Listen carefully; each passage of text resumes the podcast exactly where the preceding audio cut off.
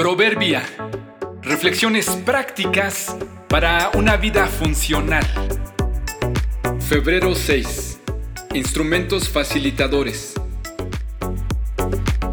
Sin importar a qué nos dediquemos, todos somos llamados a ser facilitadores.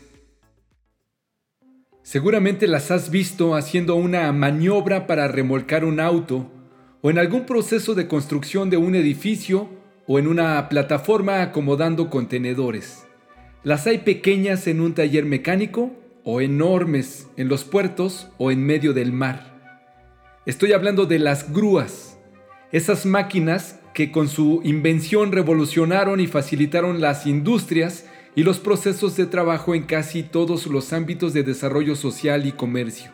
Seguramente tienen su origen desde tiempos remotos en la tan antigua palanca que ha facilitado mover las cosas. Hace unos días observé cómo una se estacionaba y bajaba cuatro enormes pistones hidráulicos que le dieron soporte seguro en el piso.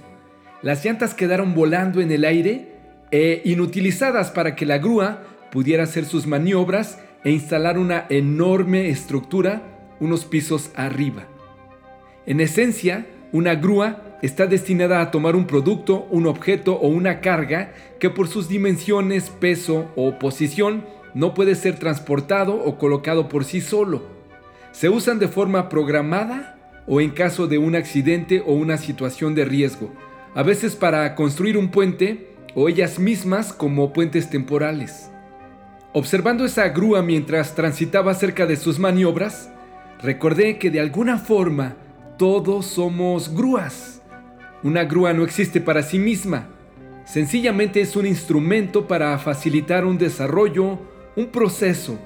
Mueve o remueve o transporta objetos o productos temporalmente. Es en realidad un puente.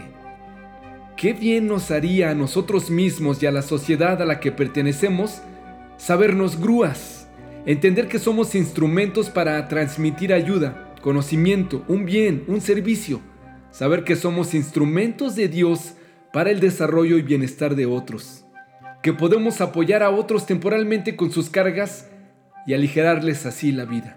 ¿Logras visualizar lo que transportas? ¿A qué te dedicas en realidad? Ayúdense unos a otros a llevar sus cargas y así cumplirán la ley de Cristo. Gálatas 6:2